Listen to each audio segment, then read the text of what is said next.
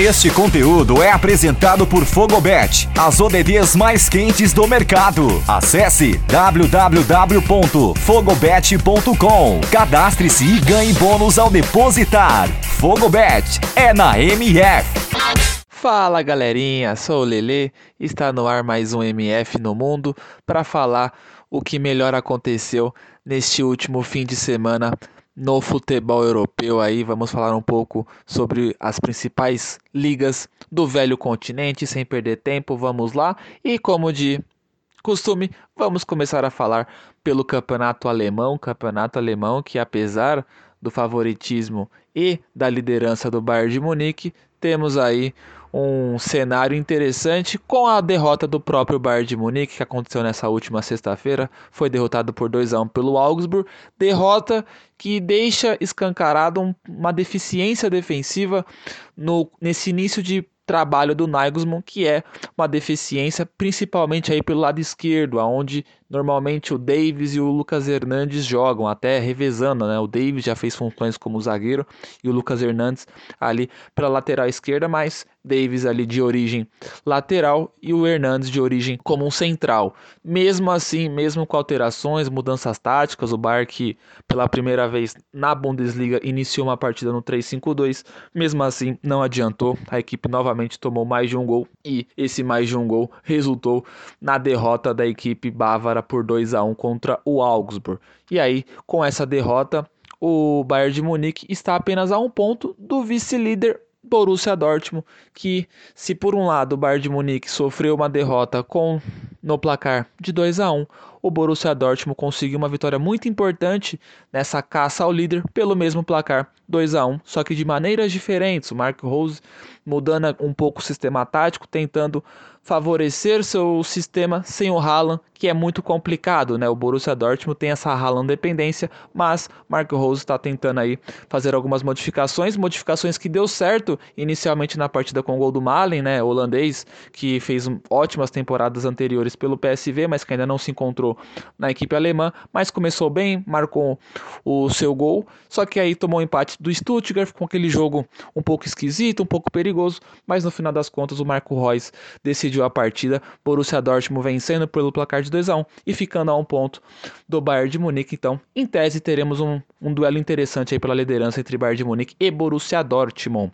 Agora, falando um pouco do campeonato francês, tivemos a vitória do PSG, mais líder do que nunca a equipe parisense venceu com muitas dificuldades, de uma forma até estranha e perigosa, com muita emoção, a equipe do Nantes, que é apenas a 11 colocada do campeonato francês, mas que é uma equipe ousada, uma equipe com valores ofensivos interessantes e uma equipe que deu muito trabalho para, para o PSG, né? Até forçando após o empate o PSG a ficar com um a menos, e aí o PSG teve muitas dificuldades dentro da partida, principalmente no segundo tempo. Vale lembrar que o PSG fez um ótimo primeiro tempo, primeiro tempo muito bom. Aliás, um dos melhores primeiros tempos da equipe na temporada, mas aí no primeiro tempo fez apenas 1 a 0, uma movimentação bem interessante ali do 4-3-3 composto pelo Pochettino com o Neymar fazendo é, variações táticas juntamente com o Messi, juntamente ali com o Mbappé, bem interessante o ataque do PSG nesse primeiro tempo, mas no segundo tempo o PSG ativou o modo cautela,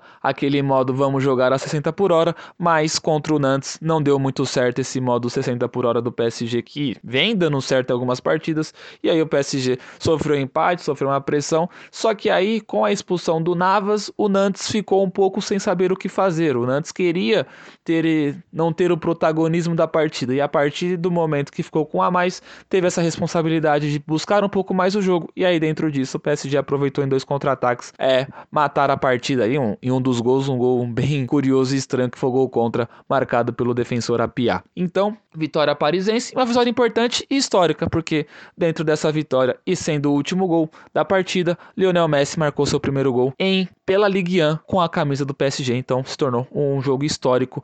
PSG 3, Nantes 1, PSG mais líder do que nunca.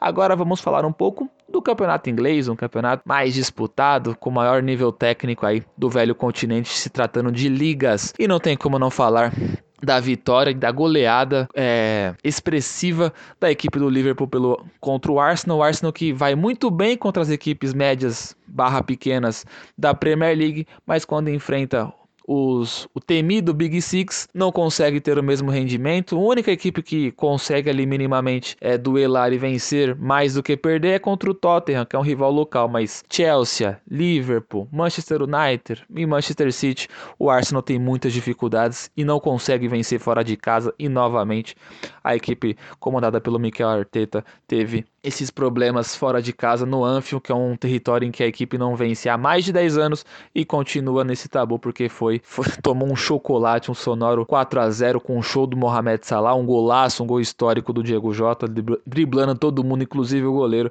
Então, um passeio da equipe do Liverpool que, que está ainda na caça do líder Chelsea, que, fez, que conseguiu um resultado expressivo, um resultado contundente contra o Leicester fora de casa pelo placar de 3 a 0. E detalhe, foi 3 a 0 0 com o Chelsea tendo três gols anulados. Então, vitória expressiva que poderia ter sido até maior. Então, a Premier League está nesse cenário com a briga pela liderança entre três equipes: a equipe do Chelsea, Liverpool e também o Manchester City, que conseguiu uma grande vitória pelo placar de 3 a 0 contra o Everton neste domingo. Então, Premier League pegando fogo. Agora vamos falar um pouquinho do campeonato italiano, o campeonato italiano que também está pegando fogo, um campeonato italiano que tivemos aí uma rodada em que os líderes não venceu e pelo contrário, perderam. É, tivemos o Milan perdendo para a Fiorentina, um jogaço 4 a 3 com o show do Ibrahimovic marcando dois gols, mas um outro jogador roubou a cena, um jogador sérvio, Dusan Valjovic, um jogador que vem sendo cobiçado por equipes como Bayern de Munique, Tottenham, Arsenal, que citamos anteriormente. Então, um jogador de valor, um jogador de 21 anos, mas um jogador que está fazendo muito gol, inclusive um jogador que ajudou a Sérvia aí a classificar diretamente para a Copa do Mundo sem a necessidade da repescagem. Então, um jogador aí para ficar de olho, um jogador que já há algum tempo, algumas temporadas, vem mostrando seu valor e mostrou muito seu valor contra o Milan, ajudando a equipe da Fiorentina marcando duas vezes e deixando a Fiorentina na frente do placar até o final da partida com essa reviravolta de, de placares abriu 3 a 0 depois o Milan chegou a fazer o 3 a 2 aí fez o 4 a 2 e depois o Milan tentou buscar o empate, mas não conseguiu. Vitória da Fiorentina pelo placar de 4 a 3 e vitória que impossibilitou o Milan a assumir a liderança, porque um dia antes no sábado, a Inter de Milão venceu o Napoli pelo placar de 3 a 2 um jogaço, um jogo de duelos táticos, Pipo Inzaghi contra o queridíssimo o treinador Spalletti, e aí no conceito de 3-5-2 do Inzaghi e do 3-4-3 do Spalletti. Foi melhor o 3-5-2 do Inzaghi com uma ótima atuação do Tchalanoglu, que vem fazendo uma função diferente do que fazia no Milan, sendo um terceiro homem de meio campo, não aquele camisa 10, mas um camisa 8, um jogador que tem responsabilidades defensivas superiores ao que ele tinha quando jogava no Milan, mas que também tem um contexto ali coletivo um pouco mais favorável do que tinha lá em Milão.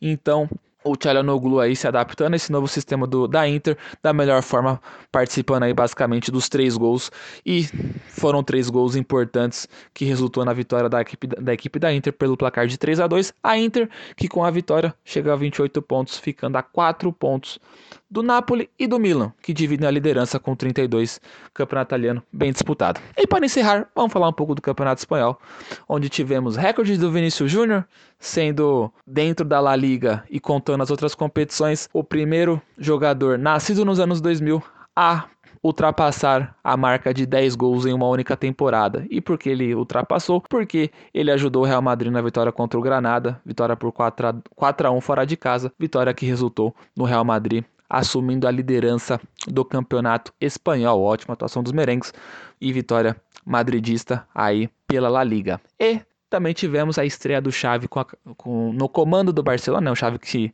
jogou muito pela equipe catalã, mas que no comando técnico estreou nesse último fim de semana, estreou com vitória pelo placar de 1 a 0 e adivinha de quem foi o gol? Do Depay. É, e o Depay tem uma marca interessante que o Depay resultou em nada mais, nada menos do que 7 pontos da equipe catalã dentro de, dessa La Liga, com 7 gols marcados. Então, Depay aí sendo o principal jogador do Barcelona e podemos dizer que tem uma Depay dependência aí lá na Catalunha. Mas é isso, pessoal. Esse foi o MF no Mundo. Sou Lele e fiquem de olho que essa semana tem Liga dos Campeões. Semana de Liga dos Campeões também tem a MF no Mundo falando um pouco mais da maior competição de clubes do mundo. É isso, pessoal. Fiquem com Deus. Tchau, tchau.